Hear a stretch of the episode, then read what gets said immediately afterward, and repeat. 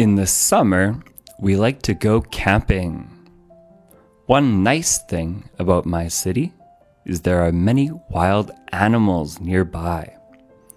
If I drive just 20 minutes from my house, there's a campground. You can find foxes, squirrels, raccoons, many types of birds, coyotes, wolves, frogs, snakes, and even bears. One time, I might have saved my friends from a bear. They were walking in the dark near our campsite, and a bear was right beside them. I gave my friend a phone call, and the ring on his phone was so loud that it scared the bear away from them. What a coincidence! Maybe I saved their lives. I was raised by two loving parents. I think I learned a lot from them.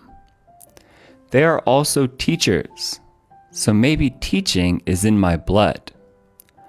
I think I am patient because they are too.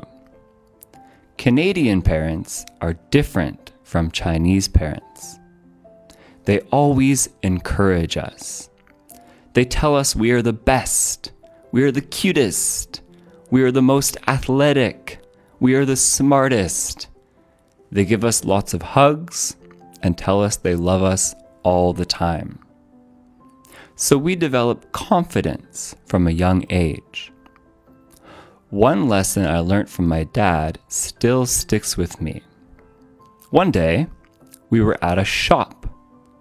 Many items fell from the shelf. My dad went to go help the shopkeeper.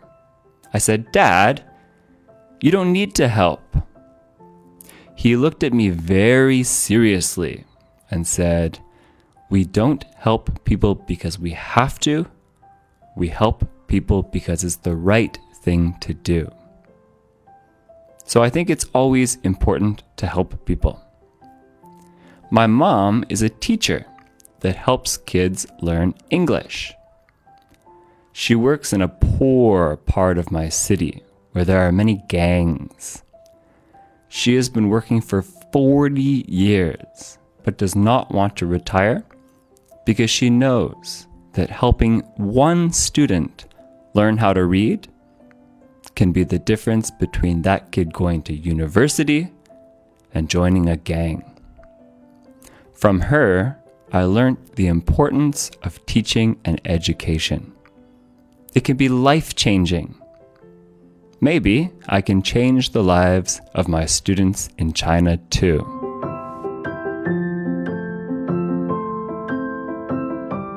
大家好，我是大白老师，欢迎你们关注我的公众号，微信搜索“大白外教英语”， 每天跟我学习，一起进步，比心。